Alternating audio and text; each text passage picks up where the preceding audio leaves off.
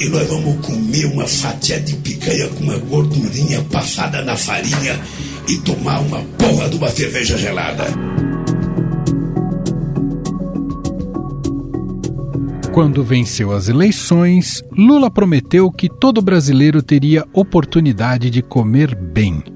Passados 11 meses do início do governo, quem tem se fartado são os políticos ligados ao Centrão. Eu vou fazer um acordo político de governabilidade para esse país. Eu tenho que governar esse país até dia 31 de dezembro de 2026.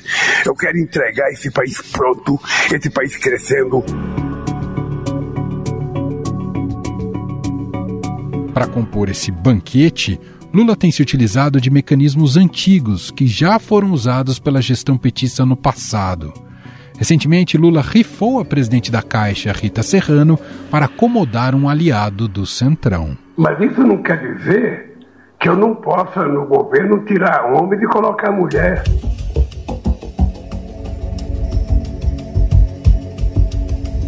Serrano será substituída pelo economista Carlos Antônio Vieira Fernandes, aliado do presidente da Câmara, Arthur Lira. Com esse movimento, Lula deixou para trás a defesa de maior igualdade entre gêneros dentro do governo. Absolutamente nada justifica a desigualdade de gênero. Que as mulheres, embora sejam 52% da população brasileira, ocupem apenas 17,7% das cadeiras na Câmara dos Deputados, nós estamos fechando os olhos para mais uma violência contra as mulheres. Serrano é a terceira mulher demitida em menos de um ano, após o governo se vangloriar de que tinha esplanada com a maior quantidade de ministras da história. Esse movimento de remover aliados do primeiro escalão do governo e dar espaço a partidos que muitas vezes não estão na base do governo é um modus operandi do PT. Em seus dois primeiros mandatos, Lula loteou ministérios em troca de apoio dentro do Congresso Nacional foram chamados pelo governo pelas qualidades anteriores que eles tinham. Se no governo cometeram coisa que a justiça entendeu que foi equivocada, que a opinião pública não concorda, tem que se afastar.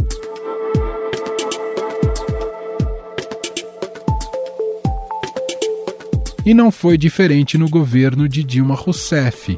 Quando se viu à beira do impeachment, que acabou se concretizando, apelou para o vice-presidente Michel Temer a negociação de cargos porque nós verificávamos que seria impossível o governo continuar naquele rumo e até é, sugerimos ao governo que adotasse as teses que nós apontávamos. Como isso não deu certo, não houve adoção, é, instaurou-se um processo é, que culminou agora com a minha efetivação como presidência da República.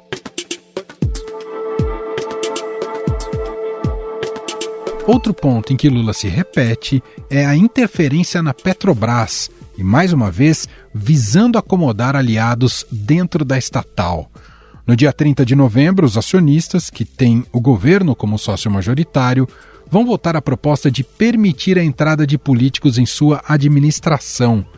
Com isso, Lula vai poder abrir mais vagas para colocar políticos do Centrão dentro da gestão da Petrobras. Nós vamos mudar mas com muito critério, porque durante a campanha eu disse que era preciso abrasileirar o preço da gasolina e o preço do óleo diesel. Tá? Mas esse é um problema que nós vamos discutir, sabe, no momento certo. Durante os mandatos passados de Lula, a mesma pressão foi realizada e cedida pelo atual presidente. Foram nesses períodos que as denúncias de uso político da estatal acabaram gerando duas movimentações. Uma foi a instalação de uma CPI que investigou denúncias de corrupção na Petrobras. E a outra foi a descoberta do petrolão. Onde é que está o Lula para defender o que está acontecendo na Petrobras? Cadê o Lula?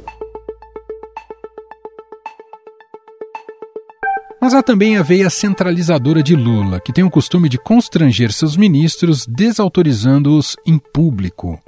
A vítima da vez foi Fernanda Haddad, da Fazenda, que vem defendendo que o governo conseguirá zerar o déficit das contas públicas em 2024. Contrariando seu ministro, Lula disse que dificilmente o governo conseguirá zerar o déficit das contas públicas no próximo ano. Sei da vontade do Haddad, sabe, quero dizer para vocês que nós dificilmente chegaremos à meta zero.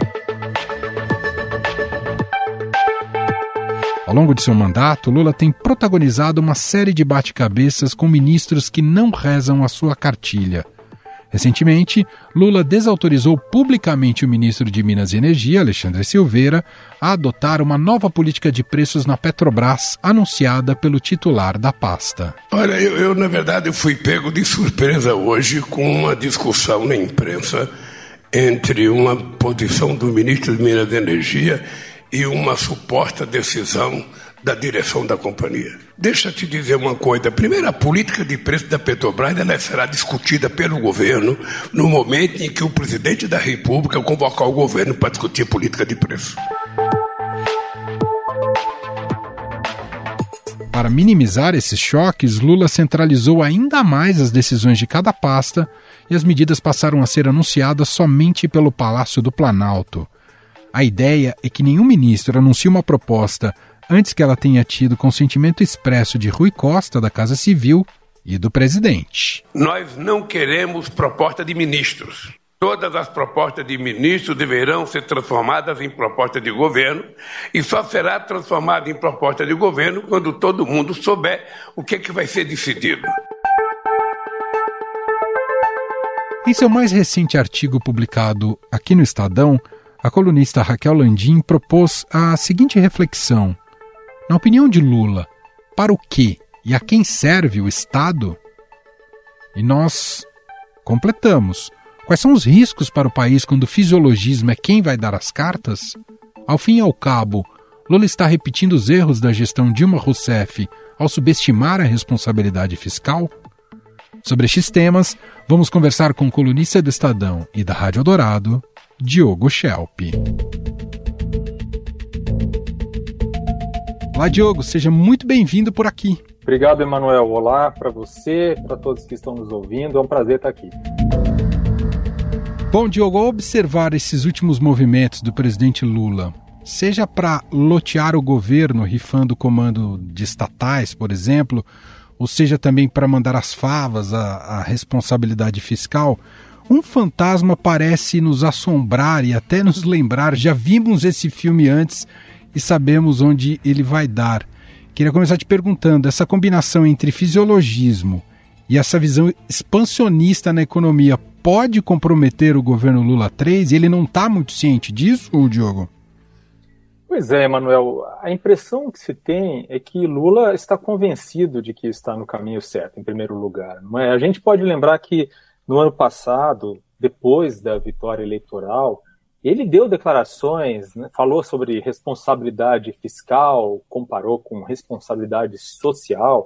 Então ele parece muito mais empenhado nesse terceiro mandato em buscar a popularidade a qualquer custo, uma popularidade que ele viu é, degradada depois dos escândalos de corrupção nos governos do PT. O Lula terminou o mandato com uma popularidade altíssima, né, o segundo mandato dele.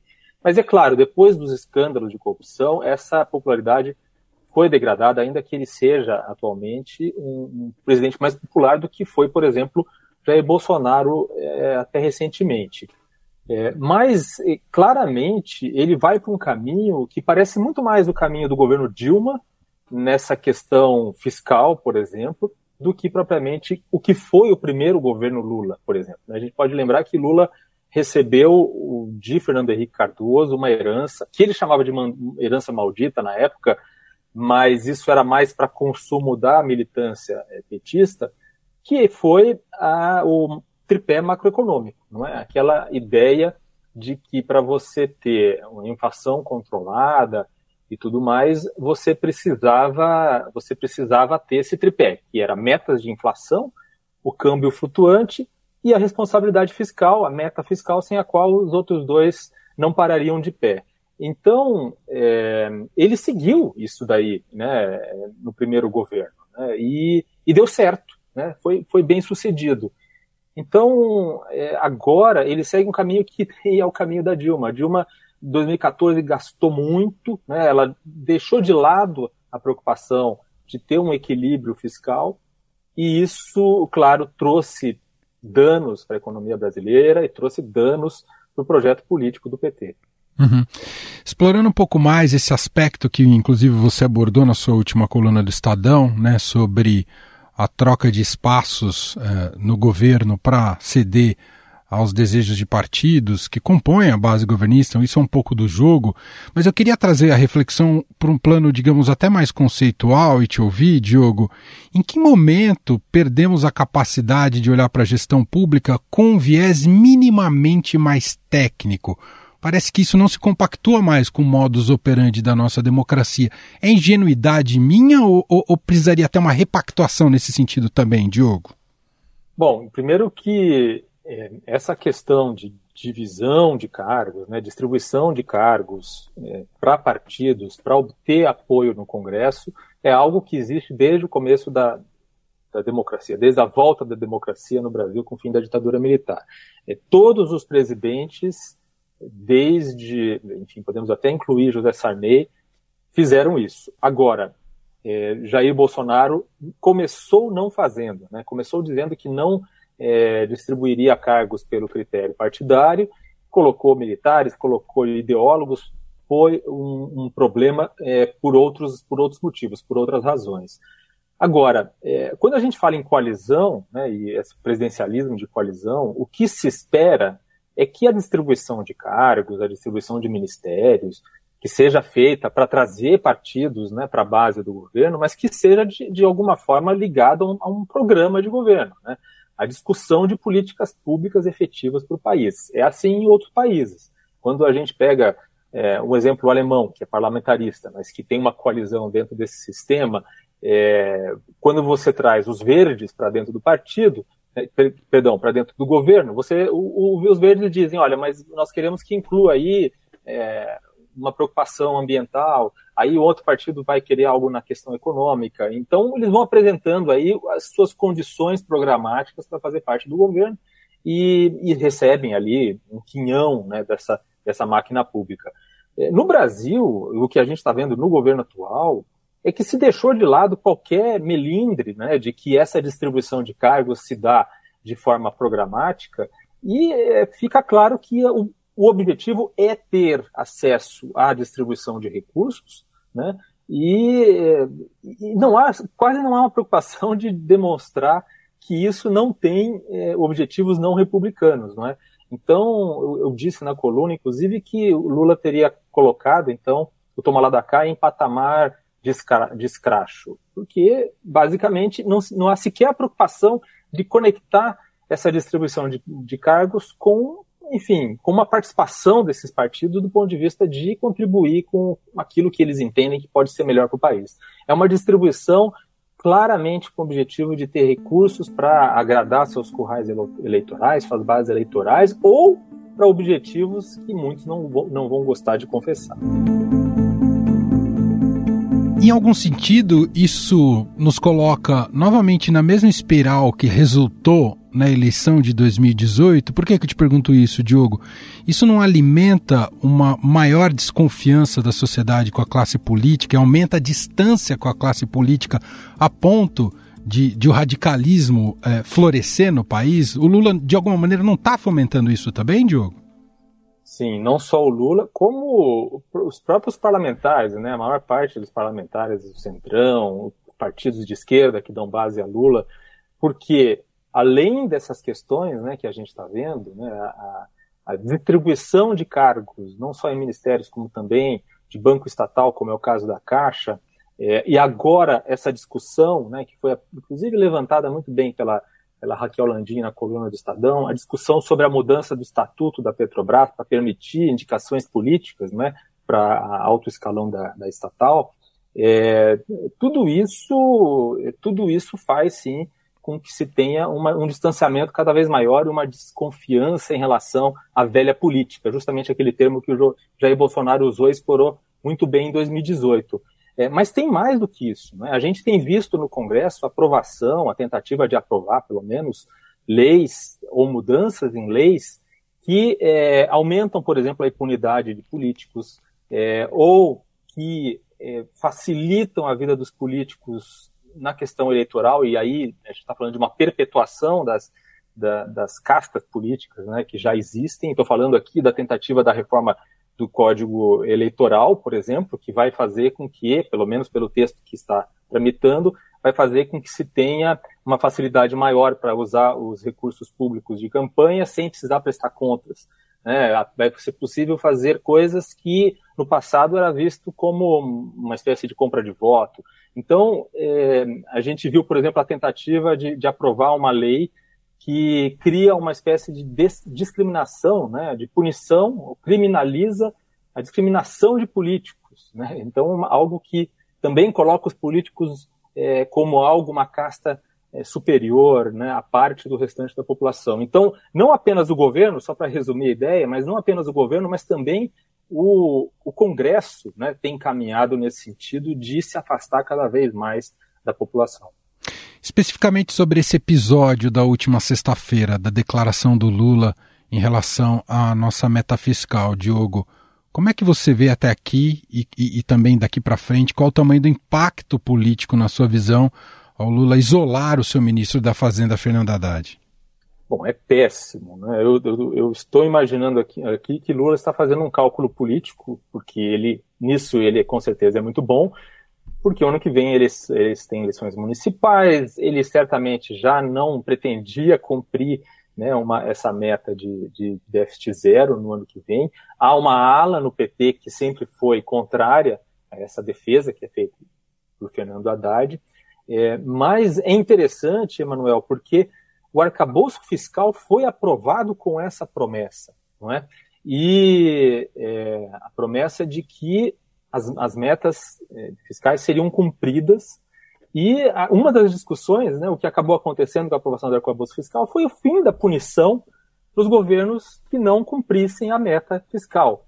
É? Então a, a responsabilidade fiscal caiu por terra mas caiu por terra com o argumento de que não, que haveria outras travas e tudo mais, outros incentivos para que o governo cumprisse a meta. O Lula já está declarando já de antemão que, que ela não vai ser cumprida. Então é realmente algo espantoso, não é de é, não é de surpreender que se você for falar com um assessor de investimento em qualquer banco hoje, ele vai dizer que o cenário é pessimista para o ano que vem, que é para você pensar em apostar em, em, por exemplo, contra, contra o dólar, né, fazer investimentos apostando que o dólar vai disparar.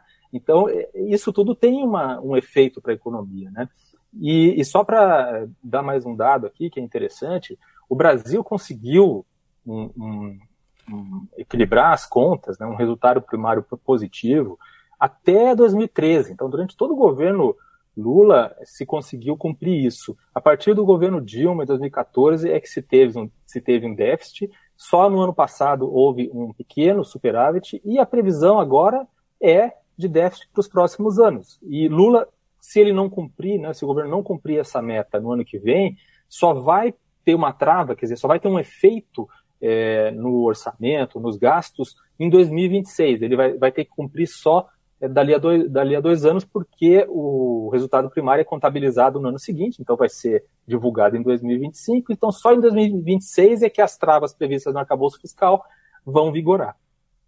Para a gente fechar, Diogo, esse governismo exacerbado, nessa busca incessante por cargos, verbas, emendas e essa troca entre executivo legislativo, também traz como efeito colateral uma oposição inoperante e o quanto é ruim não ter uma oposição mais programática e eficaz na, na nossa democracia?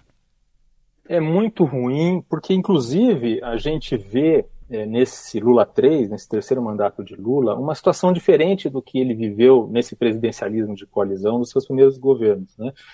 Porque dessa vez ele precisa negociar caso a caso, mesmo com os partidos que fazem parte da base dele, mesmo dos com os partidos que têm ministérios. É o caso do União Brasil, por exemplo. O União Brasil, um levantamento recente, mostrou que mesmo sendo da base, mesmo tendo ministros lá no gabinete ministerial, votou é, bastante contra o governo, mais até do que alguns partidos que não fazem parte é, do governo. Então, o, Lula tem, está tendo se ver na obrigação, na necessidade de negociar caso a caso, como aconteceu agora quando ele entregou a Caixa e conseguiu a aprovação de um projeto de lei que era importante, que era da taxação das fortunas. Mas, aparentemente, ele já se deu conta que vai ter que negociar em temas importantes sempre algo a mais, sempre dar um, uma migalha a mais ali para o Centrão para conseguir aprovar alguma coisa. Só o fato de fazer parte do governo não, não é o suficiente, não está sendo o suficiente. Então, realmente, essa, essa é a realidade, e é uma realidade que, com certeza, não foi criada por ele. Dilma Rousseff, quando teve é, o Eduardo Cunha como presidente da Câmara, enfrentou um enfraquecimento do seu poder, viu o Congresso ganhar poder, e é, Jair Bolsonaro fez coisas que também né, deram mais espaço ainda para o Congresso e ampliaram ainda mais o espaço do poder é, das lideranças no Congresso, principalmente do presidente da Câmara. Mas só para completar, Emanuel, uhum. eu não falei da oposição em si.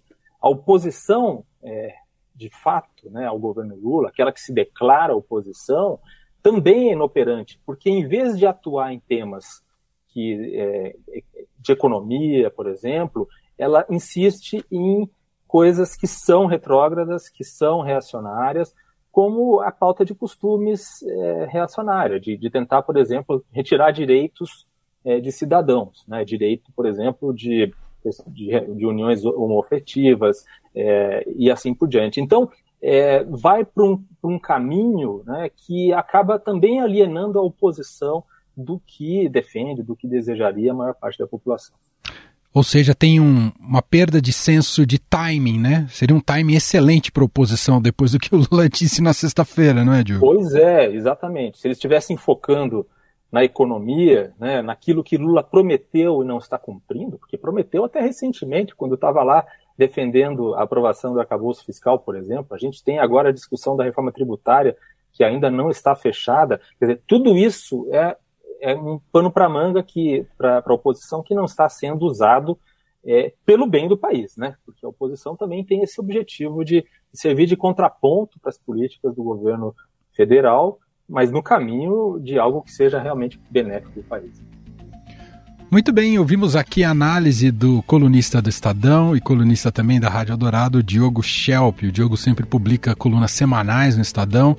Uh, sai no digital no domingo e segunda-feira no impresso. E está na Rádio Dourada segundas, quartas e sextas às oito e meia da manhã e participando aqui pela primeira vez do nosso Estadão Notícias. Espero que seja a primeira de muitas, Diogo. Obrigado, viu?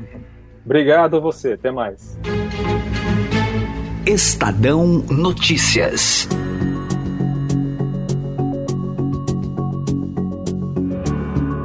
E este foi o Estadão Notícias de hoje, quarta-feira, 1 de novembro de 2023. A apresentação foi minha, Emanuel Bonfim. Na produção, edição e roteiro, Gustavo Lopes, Jefferson Perleberg e Gabriela Forte. A montagem é de Moacir Biasi. E o nosso e-mail, podcast.estadão.com. Um abraço para você e até mais.